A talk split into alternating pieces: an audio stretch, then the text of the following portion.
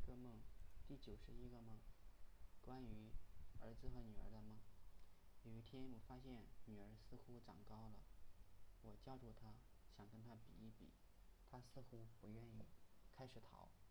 我好不容易抓抓住她，抱紧她。这时，我发现她似乎长大了，全身都是肉，很结实，感觉可能有一点点胖。我有点担心超重。让她站站直站好，他故意弯下腰不配合，我也学他弯下腰，想证明他比我高。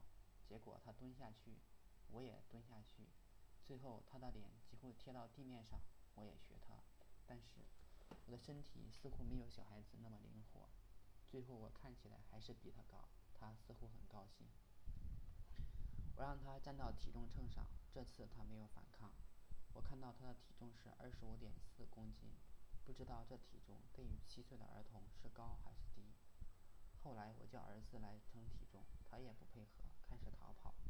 不过我看他准备跑的时候，就抓住了他，把他放在体重秤上。